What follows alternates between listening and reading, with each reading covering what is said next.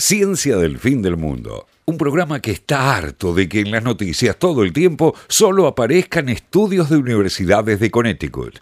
Eh, así que vamos entonces a nuestra primera columna. Vamos a hablar de polinización, en realidad de la disminución de los En polinizadores. realidad de algo terrible. Como no lo tenemos Bien. hoy a Dani, que ¿Cómo está. bien? Como está. Dani está este, muy atareado en este momento y no pudo venir y lo lamenta mucho. Evaluando PICT es Tiene tremendo. viruela. Es- el primer caso de viruela en, desde 1978. Tremendo.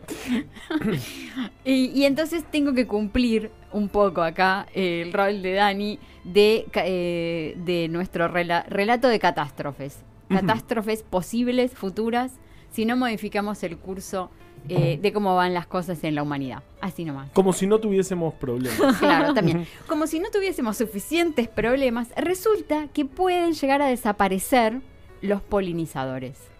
Ok. Así Problemón. nomás. Y, y nos, y nos tenemos que levantar Y- e irnos del nos planeta. Y nos morimos. Así nomás. Eh, o sea, está la discusión, pero hay mucha gente que dice que estamos en un punto eh, muy grave y que pueden llegar, que puede llegar a haber un armagedón de polinizadores en los próximos años. Bien, pero el punto es, ¿y por qué me importan los polinizadores? Yo lo vi en la, en la película Vi de Movie, la película de una abejita. Sí. Grande, gracias. Él está siempre Sí. conmigo. Que dice que si, si las abejas desaparecen, nos quedan eh, un año, algo así. Y, y puede ser muy posible, porque ¿sabes lo que pasa? Fuente, el asunto es una que película de Disney. es fuente la De película hecho, de hay un capítulo de Black Mirror Sí. donde también como desaparecen las abejas, crean También. unas abejas artificiales y de paso les meten como una Mm. información, Un chip. Unos o sea, chips unos que- chips para que- matar gente. Bueno, pero, Bien, perfecto. pero viene por ese lado también. Y vamos a hablar de eso. Al final de toda la columna también tenemos ahí un, un- una- un poquito de Black Mirror. Bueno, la cuestión es que, ¿por qué es tan importante? Porque, a ver, las Porque las abejas nos dan con miel. flores, sí, pero sí, Si eso quieren saber por qué es importante la miel y por qué es fantástica, pueden ir a... Ah, todavía no la No, subimos. pero bueno, Oh. sí, cuando escuchen esto Pero ya cuando sí. escuchen esto, si están en Spotify, ya está subida la columna de la miel que hicimos la semana pasada. Ahí vamos. Eh, sí, obviamente la miel es uno de los factores por los cuales no queremos que desaparezcan los, polinizadores. El punto es que las plantas con flores, que se llaman angiospermas, muy bien, eh, son el 90% de las plantas terrestres. Ah, O sea, muchas. o sea, el 90% de las El plantas 90% terrestres de las plantas terrestres son plantas con flores. que necesitan, Que necesitan sí o polinización. sí de los polinizadores. Ah, Eh, y a ver, eh, ¿desde cuándo o, o cuándo se puede eh, empezar a, a ver en la vida de la Tierra este asunto? Porque no siempre fue, fue así. claro, en un momento no había polinizadores. No, de hecho, si ustedes ven las películas esas de dinosaurios, van a ver que en esa época no había plantas con flores. Wow. Vos decís que la gente que hace películas de dinosaurios tiene tipo tanto asesoramiento como para Sí. no poner plantas. Yo veo en general ponen como 50 plantas de jurásicas así como bien grandes. Claro, Como- como, eh, carnívoras. coníferas. No, carnívoras Bueno, no creo pero que ese es como el imaginario. Pero el hecho sí, el, el- el- los Mucho sí, Claro, sí, sí. porque Aparte justamente- el de hecho cada- maldito. Muy bien. Eh, Después de cada extinción viene como una gran proliferación de helechos. Eso le gusta mucho hablar a nuestro amigo Franco Sí, Marcico. sí, sí, sí, Siempre sí. habla de la extinción de los helechos Sí, y eso. sí, es fanático de los helechos. Si nos está escuchando, que nos mande un mensaje. Sí, no, no, no, si nos está escuchando que venga, que claro, ahí está. bueno, la cuestión es que algo así como los fósiles más antiguos de plantas de angiospermas eh, se datan en 150 millones de años, o sea, al principio de, eh, del Cretácico. Y digamos como al borde del Jurásico, que es justamente en donde estaban los dinosaurios. Y hay una, eh, una cita de Darwin que decía que este rápido, muy muy rápido crecimiento de las plantas con angiospermas en esa época y una diversificación muy muy muy rápida eh, que llevó más o menos unos 100 millones de años, Darwin lo denominaba un abominable misterio, porque decía que no entendía por qué se había producido en ese momento esa abrupta explosión de las plantas con flores. A fucking mystery, diría. Como buen Excelente británico. Espectacular pronunciación. Dice, Peter, this is a fucking mystery. Te felicito, boludo, muy bien. Gracias por ser como sos. Ese abominable misterio. Entonces, claro, no se entendía por qué hubo No, esa gran hoy en explosión. día hay algunas teorías de por qué es que pasó esto. eh, y algunas son, digamos, como un poco más falopas que otras. Una es porque los dinosaurios eran buenos masticadores. Entonces se masticaban a todas las otras plantas y dejaban como unas especies de desechos que eran muy fácilmente colonizables por las nacientes plantas con Una flores. explicación muy darwiniana esa, ¿no? Como- Sí. Vienen los dinosaurios, se morfan todas las otras plantas y prosperan estas. Bien, hay otras explicaciones, como es, bueno, un cambio ambiental muy, muy grande, Ujú, físico-químico, global, bla, bla, bla, todo ese tema, eh, derretimiento de los polos. Uh, que esas son ocurre- aburridas. esas que ocurre todo eso. Me gustan más los dinosaurios Sí. comiéndose todo. Y la otra es, eh, bueno, altísimas tasas de mutación de las, este, de, de las plantas estas que permitían una diversificación muy rápida porque acá de vuelta vuelvo a citar a mi amigo Monod con la frase esa que me encanta de el azar y la necesidad. Entonces una alta tasa de mutación eh, el azar, justamente el componente Claro. del azar, y la presión de selección del ambiente, bueno, que hicieron que justamente que prosperaran estas plantas. Pero vamos a la última de las teorías, que es la que nos interesa, Sí. que es coevolución de estas plantas con sus polinizadores. Totalmente. Con los insectos. claro, claro. Bien. Todas esas son las teorías, digamos, que explican un poco este el misterio abominable del que hablaba eh, Darwin. Bien, entonces eh, la cuestión es que eh, la polinización animal es absolutamente clave para el éxito reproductivo de este 90% de plantas con flores, cerca del 75% de las cuales son cultivos de interés agronómico. O sea, nuestro alimento, nuestro Totalmente. morfi y el de los animales que nosotros le damos de comer también, todos estos eh, alimentos que cultivamos a los animales. Bien. Bien, entonces eh, el punto es que hay evidencias notables de que las poblaciones de polinizadores se encuentran en declive en todo el mundo. Mm, Es así. en todo el mundo, declive de polinizadores. No solamente, bueno, no hay solamente polinizadores que sean eh, insectos, sino que también hay aves, bueno, obviamente, ¿no? Los colibríes.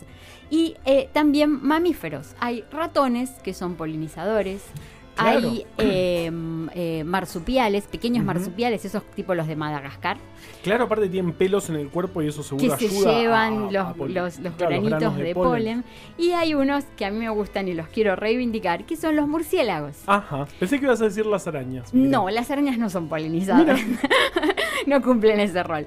Eh, pero sí los murciélagos. Porque como ustedes saben, sobre todo en los trópicos, hay muchas plantas que florecen de noche. Wow. Y que son polinizadas por murciélagos y otros insectos eh, O sea, es nocturnos. Es como una versión esto- esto me- distópica de, del paraíso tradicional. Claro, digamos, o sea, me vuelvo loco. Hay flores que. eh, plantas que florecen de noche por los murciélagos que las polinizan. Claro, o andas a ver bueno, cómo, es que ¿no? esa está. de la que estábamos hablando Totalmente. antes. Es como Sí, esas sí. plantas que son eh, polinizadas por moscas y huelen muy mal. Porque Tal son- cual. Ah, sí, las sí. las Algo que todos los días. Sí, a carne podrida. Huele No a carne eso. podrida. No, no sabía Ay, eso. eh, Perdón ¿viste por esa- haber estudiado en la Facultad de Filosofía y no me pidas perdón, si Ah. quieres te cuento. Bueno, dale. ¿Viste ese, ese que es como, como si fuese un cactus con una flor gigante que se abre así gigante con tipo rayas rojas? Va, Está en todas las casas de las. porque crece como, o sea, como pasto. Y cuando se abre la flor esa que es gigante así, se abre, tienen como cinco pétalos así, se abren así. Empieza a oler a carne podrida, porque es polinizada por moscas. Así y, es. entonces- y eso es como que lo que atrae a las moscas. ¿Qué te puedo decir? Curiosidad. Curiosidad. se dice. Curiosidad. Curiosidad que le dicen. Bueno, en el 2016 se lanzó una plataforma intergubernamental Oh. internacional para estudiar Qué todo este tema eh, y de la cual participaron científicos de CONICET. Y hace un tiempo también eh, hubo un, este, la publicación de un estudio eh, en el cual se identificaron eh, ocho factores eh, eh, por los cuales se puede estar dando esta disminución de los polinizadores. Bien, el primero, por supuesto, es la El hombre. Sí, en todos, está- en todo está voz. El humano. en todo este humano. Eh, el primero es la, eh, lo que se llama la cobertura y configuración de la tierra. O sea, bueno, básicamente las ciudades, los caminos y todo esto que va siendo eh, la, la frontera agrícola, ¿no? Bueno, y también, muy importante, la luz nocturna. Porque justamente decíamos que había polinizadores que polinizaban las plantas que florecían de noche. Bueno, esos son muy afectados por el tema de que siempre hay luz, no hay noche en las vecindades de las grandes poblaciones humanas, siempre existe ese como resplandor de fondo. Claro, ese, ese es un gran cambio que le hicimos al ambiente, ¿no? Que no haya oscuridad prácticamente. cosas que claro, hicimos mal, pero, ¿no? pero, pero es un cambio re interesante porque ahora, claro, no hay lugares oscuros ¿Hasta realmente. dónde te tenés que ir viajando? Ujú. ¿Viste? Cuando vas con el auto por el Sí. campo. ¿Hasta dónde te tenés que ir De- para ver de verdad la luz? Para ver de verdad la oscuridad. Claro, y uno no se ac- no de hecho, dicen, dicen que por eso los pajaritos cantan como a cualquier hora en la ciudad. ¿Viste que hay como unos pajaritos que cantan a las 3 de la Claro, Claro, mañana? Que le Están pasa a mis vecinos confundidos. también lo mismo, pero bueno, Están confundidos porque piensan que es de que día. es de día, pues. claro. Bueno, eh, y bueno, y otros que también están súper afectados con esos, con esto son las luciérnagas. Vieron que están sí, sí, sí. recontra también están a punto de desaparecer. No, la- vamos a perder las Fuera luciérnagas. joda. Realmente. Es horrible eso. Un mundo sin luciérnagas, no, no, no quiero. No merece ser vivido. No, matemos ya. Bueno, ok, vamos a levantar un poco esto.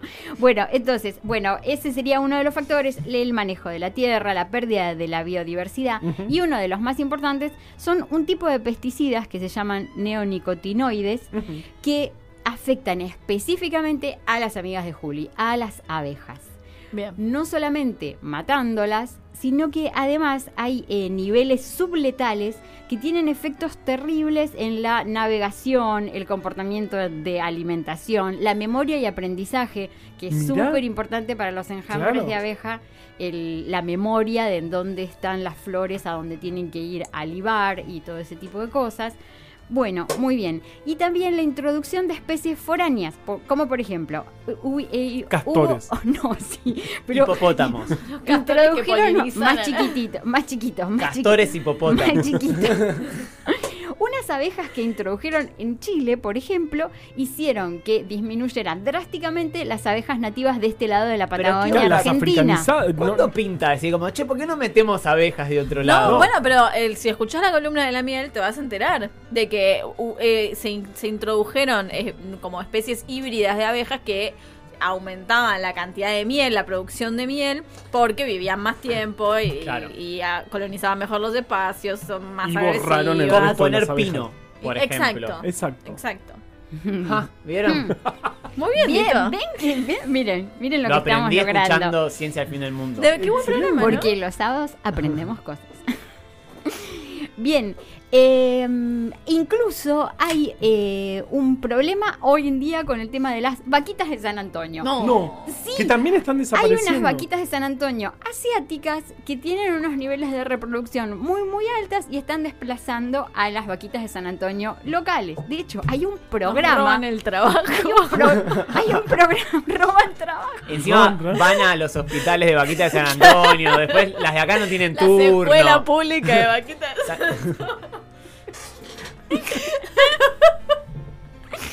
No puedo creer. No, no, por supuesto que esto no es la xenofobia con la vaquita Claro. de San Antonio, pero queremos que haya vaquitas de San Antonio locales y de hecho hay un proyecto, Argentina. proyecto vaquita del Inibioma Mirá, que se trata de eh, hacer un mapeo de si vos ves una vaquita de San Antonio por ahí, le La saques matás. una foto. no. que Le saques una foto y la mandes al Inibioma para que ellos te puedan decir si es local, si no es local y puedan ir armando un mapeo de especies de vaquitas de San Antonio. Bien. Otra cosa que les pasa a las abejas, sobre todo, es que las atacan pestes, como por ejemplo ácaros de las abejas. Sí. Ay, son muy Oh. feas las fotos de las abejitas atacadas por ácaros. Yo eh, Son muy los tristes. alérgicos sufrimos mucho. Yo- los yo sufro Ahí mucho. que estamos muy hermanados con las vaquitas de San Antonio. No, con No, las con las abejas. abejas. Ah, perdón, perdón. Las vaquitas son las que las Sí, sí, extranjeras sí, vienen sí, a sí, por eso me mareé porque lo nombramos recién. Eh, bueno, y por último también el tema este de los organismos genéticamente modificados, ¿no? Bueno, lo que ya hablábamos un poco también, lo de la extensión de la frontera agrícola. Y eh, no sorpresivamente, en estos estudios que se hicieron a lo largo del mundo, eh, resulta que si dividimos las regiones en norte y sur, ¿cuál es la región del mundo más afectada por toda esta disminución? Adivinen. Alemania. Sí, Seguro que sí. Canadá, Tiene Estados que Unidos. No, pe- El sur. el sur global. Pero- Porque los grandes cultivos de eh, monocultivos, sobre todo de Latinoamérica y en Asia, de la, eh, las, eh, las plantas que producen el aceite de palma, está llevando a un abrupto descenso de estos eh, polinizadores, sobre todo en el sur. Bien, algunas mm, cosas como para eh, tener en cuenta y que eh, se pueda tal vez revertir. ¿Cómo, cómo, qué, qué hacemos? ¿Dejamos, vemos cómo se pierden los polinizadores y, y- y a, costa de eso morimos, morimos, todos, de hambre ¿O hacemos algo? o vemos si podemos hacer algo. Bueno, una de las prim- principales cosas es algo que de lo que habló justamente Juli la semana pasada, Porque todo es- tiene que ver con todo. que es el tema de que las abejas eh, eh, se alimentan mucho de las flores silvestres y sobre todo de estas, las flores, eh, el diente de león, del dandelion. Eh, bueno, y no solamente de eso, sino que en general lo que conviene, diría mi mamá, por ejemplo, hay una frase de, de- de mi madre, la avaricia rompe el saco. O sea, Buena no plantes todo el campo con soja. Deja unos surcos que, sean eh, colonizados por las plantas eh, silvestres locales y lo que vas a lograr es que vengan ahí polinizadores y que todo, digamos, el sistema se enriquezca y no se pierda biodiversidad, etcétera, etcétera. O mucho mejor, eh, empezá a un sistema de lo que hoy en día se llama eh, el campo natural, que es justamente ir disminuyendo cada vez más la cantidad de agroquímicos y, eh, y- y ese tipo de, de, mm, eh, de insecticidas que justamente eh, son los que están provocando esta disminución de polinizadores. Acá, acá María, perdón, María de Mar del Plata, nuestra amiga María de Mar del Plata, que también manda el pronóstico, justamente cuenta esto de la vaquita de San, San Antonio invasora. Nos manda Mirá. una foto que la, la vio, la vio en su casa, le pareció rara, investigó y sí, eh, son, son de las especies De las asiáticas. De las asiáticas invasoras, exactamente. Y eh, eh, son mucho más naranjas, son más naranjitas que las nuestras, que son Que rojas. son más Manda fotos y todo. Oh. Y hablan así otro idioma es. también. Entonces ahí puedes sospechar. Qué bárbaro, no suelta el chiste, él sigue con el chiste, está bien igual. Bueno, y también eh, la Asociación Argentina de Apicultores acá hizo un pedido hace poco a Senasa solicitando la prohibición de tres de los insecticidas que contienen estas sustancias, los neonicotinoides, que son como principio activo y que son tan, tan nocivas. Em, ¿Qué más podemos hacer? Eh, bueno, este tema de ir disminuyendo, ir yendo hacia un campo, digamos, como más natural. Y un curiosidad terrible que les tengo que decir a ustedes que son tan fanáticos de la sidra. eh, Uh. No, eh, no, no. eh. No, No. un límite. No, le- me levanto y me voy. manzanos, los manzanos, Están bien. son autoestériles y necesitan de un centenar de polinizadores justamente para que den las manzanas. O sea, autoestériles que, que quiere decir que no se pueden polinizar No se ellos pueden mismos. O sea, autopolinizar las Polen de, plantas. otro, de, de otra planta. Que venga polen de otra planta para justamente dar el fruto de Claro, la o manzana, sea que se con el que se hace la sidra. Claro, se consume mucho polin... Los manzanos consumen muchos polinizadores. Necesitan muchísimo. Guau. Otra cosa Entonces, que si no hay polinizadores, podríamos No, quedarnos sin manzanos. sí, y sí. por Podrían quedarse sin sid- sidra. Y por ende Y sin sin ciencia del fin del mundo. Así es, terrible, ¿verdad? Tremendo. Otra cosa que podemos hacer es poner eh, en, los, en los campos, ya que tal vez no se puede empezar este tema rápidamente, lo del campo natural, se puede empezar un sistema de hoteles de bichos. Los hoteles Los de Me bichos encanta, Sí. me encanta. son esas cajitas en donde se puede acumular pequeñas ramitas y de cosas distintos tamaños. de distintos tamaños con agujeritos para que vayan ahí eh, a dejar sus larvitas y sus hijitos. Yo imagino que hay una vaquita de San Antonio con un sombrerito de botones, ¿viste? Como que te atiende ahí en la entrada. Pero es eh, Pero es nativa o es o es asiática. Porque no Y quiero mira. que me roben el trabajo. Las asiáticas cobran menos. para- Claro. Bueno, muy bien. Eh, creo que hasta acá estábamos con el, con el Tremendo. con el tremendo asunto de la disminución de los polinizadores. O sea, es, un, es un problema. Hay, eh, hay cosas para hacer. Hay cosas para hacer, sí, pero bueno, habría que seguirlas haciendo rápido, digamos, Sí, porque sí. si no, es como que vamos a estar en bastantes problemas. Qué tremendo, espectacular. ¿Y, y qué, qué vamos a Ah, escuchar? faltaba un- Ah, una cosa, bien. la de las abejas robot. Sí, Sí, las abejas robot. favor. Hoy en día hay eh, compañías, eh, sobre todo en Estados Unidos, obviamente, que de verdad las están desarrollando. Y nos parece una idea, a mí por lo menos me parece una idea pésima. Porque es como, bueno, que hay que se mueran las abejas, total, pongo abejas robot. Y aparte, ¿cuántas hay que poner? Ese es el punto. Claro, es mucho. Son millones de abejitas, mini abejitas No robot. sé si quiero vivir en un mundo todo lleno de abejitas Pero robot. además- Me da miedo. Tendrían que ser, eh, además tendrían que ser biodegradables, porque si no, todo Claro. lleno de abejitas robot por todos lados. Claro, todo- Y a ver, si es biodegradable y si son millones, salva a las abejas. O sea, No, es, no, más, no, claro, es más fácil. Sí, seguro es más fácil. Abejas bueno, robot. en fin, no, mundo no, raro, no queremos Este, las abejas. Muy Rarísimo. No qué queremos raro que es las abejas. Ciencia del fin del